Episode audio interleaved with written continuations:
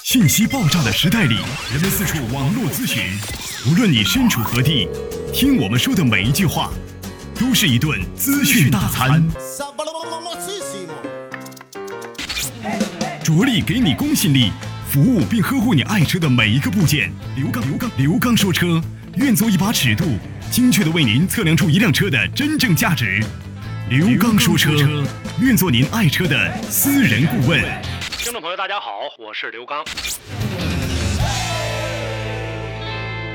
听众朋友，大家好，欢迎大家收听刘刚说车节目。大家好，我是刘刚。我们这是一档汽车服务类节目，大家呢可以在节目进行过程当中，关于您养车、用车、选车、修车方方面面的话题，咱们在节目当中或者节目之外共同展开互动讨论。那么我们的互动方式呢有多种，微信公众平台大家可以关注“刘刚说车”或者“刘刚说车”的全拼。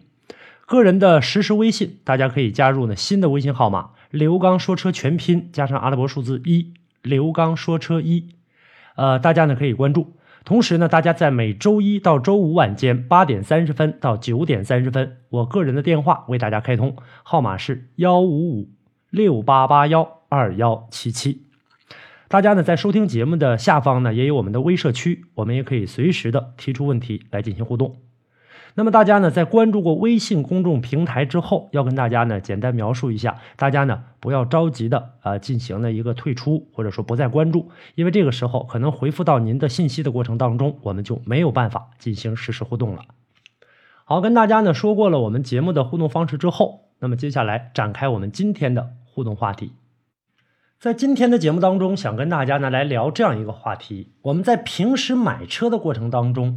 经常会选择真皮座椅这样的一个装配。那么我们接下来就要跟大家来说一说真皮的这样的一个产品，它里面都有哪些真皮的材质呢？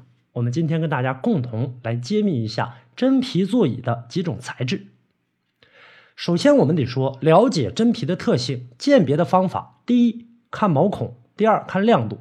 这个在以前我们大家就都知道，因为呢，这是鉴别皮子的一种。呃，好坏的一种方式，观察真皮的表面，或者说比较明显的花纹，还有呢毛孔，还有呢是不是合成革？尽管呢是仿这种毛孔的，但是毕竟它不是真的。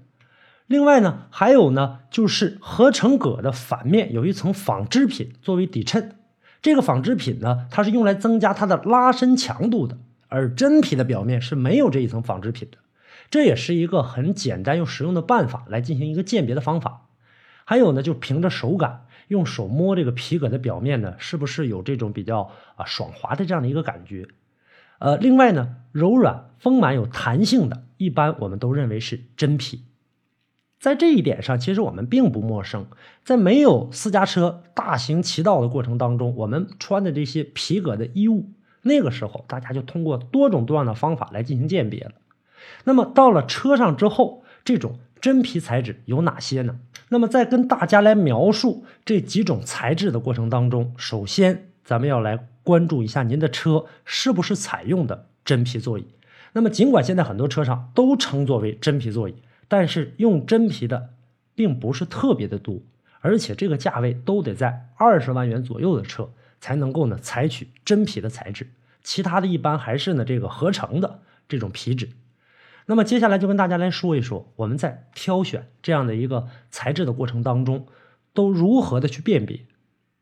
首先，我们大家知道最好的这种材质就是牛皮材质的，包括我们平时生活当中穿的皮草啊、腰带呀这些啊，以牛皮为主。牛皮呢，它的材质面呢，看上去毛孔很细小，呈这种圆形，并且分布均匀，而且比较紧密。皮面呢。光滑啊，比较呢光亮，质地也比较丰满，而且还很细腻，外观呢也是比较柔润的。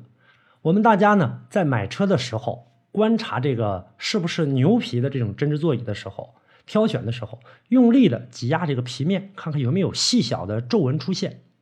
用牛皮加工成的皮制品，如果说不仔细看的话，几乎是看不到棕眼的，因为呢牛皮比较厚。它在整个车上放起来的过程当中是比较挺阔的，而且抻的相对来说比较平。这是牛皮的，我们来进行一个辨别。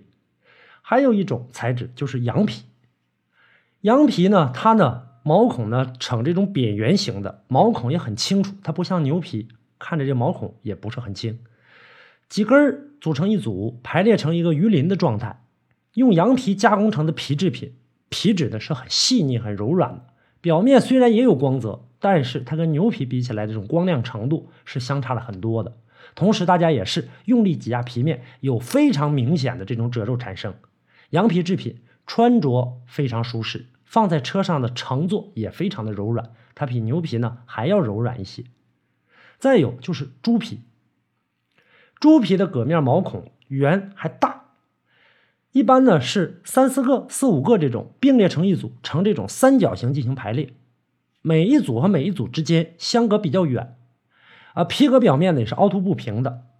在我们车上使用的这种情况下的话，它呢是经过特殊的这种抛光处理的，包括牛皮、羊皮一样啊。那么即使使用猪皮的话，也很容易鉴别，因为它相对来说是比牛皮要粗糙，而且手感比较硬实一些。这是猪皮的，还有用马皮的。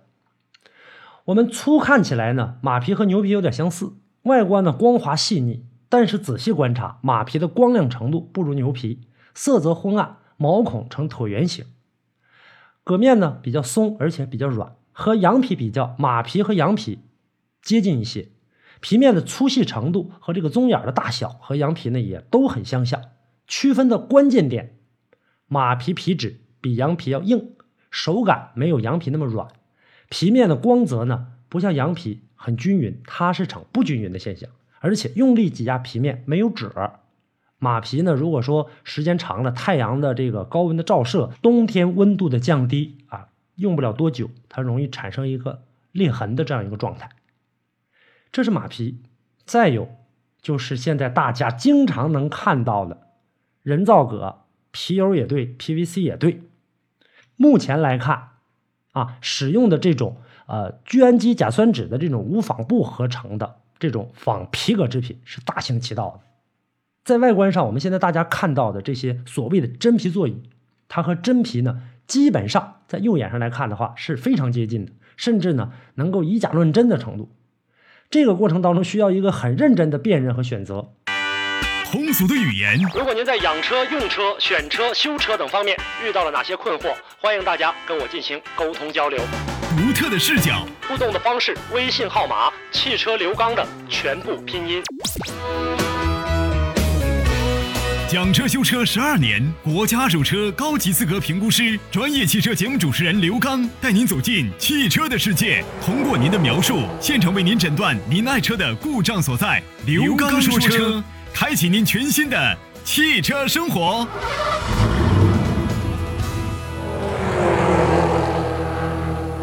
一般来说，仿皮子是在化学原料涂抹在布料上加工而成的。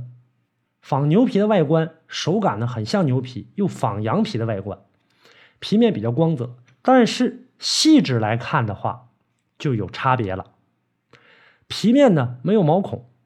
底板呢也不是那种动物皮的，用力挤压皮面呢也不出褶，还是可以和动物皮有一些区分的。另外呢也有呢这种微孔的贴膜人造革，有孔啊。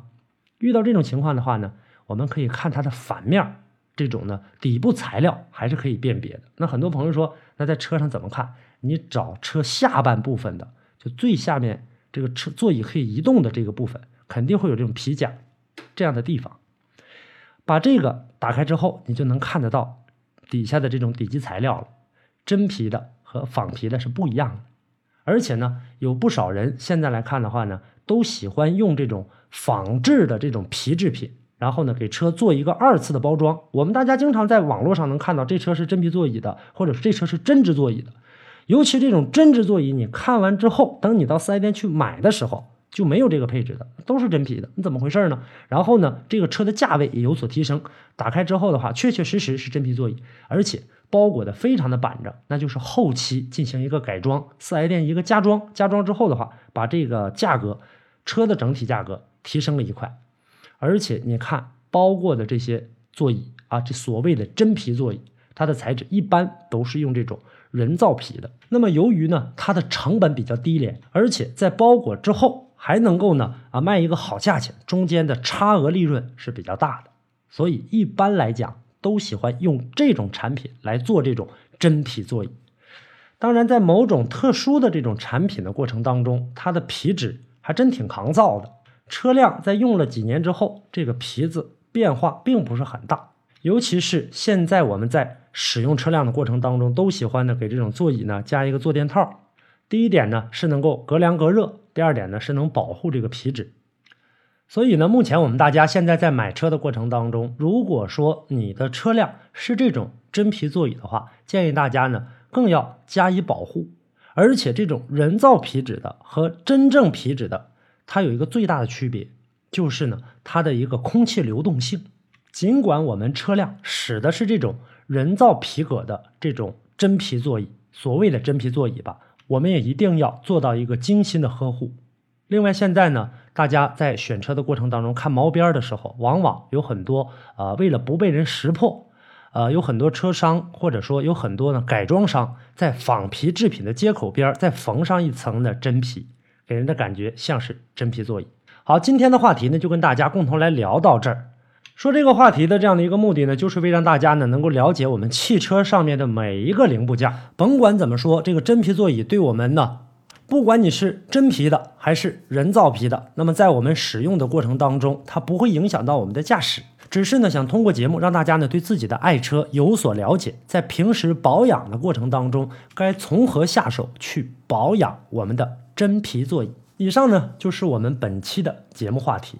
那么大家呢在节目之外可以继续的跟我进行互动，互动方式再跟大家呢来介绍一下微信公众平台，大家可以搜索“刘刚说车”或者“刘刚说车”的全拼，个人的实时微信，大家加入新的微信“刘刚说车”全拼加上数字一。周一到周五晚间八点三十分到九点三十分，我个人的电话为大家开通，号码是幺五五六八八幺二幺七七。同时，大家在收听节目的下方有我们的微社区，我们也可以进行实时的互动。好，感谢收听本期的刘刚说车，下期节目我们再见。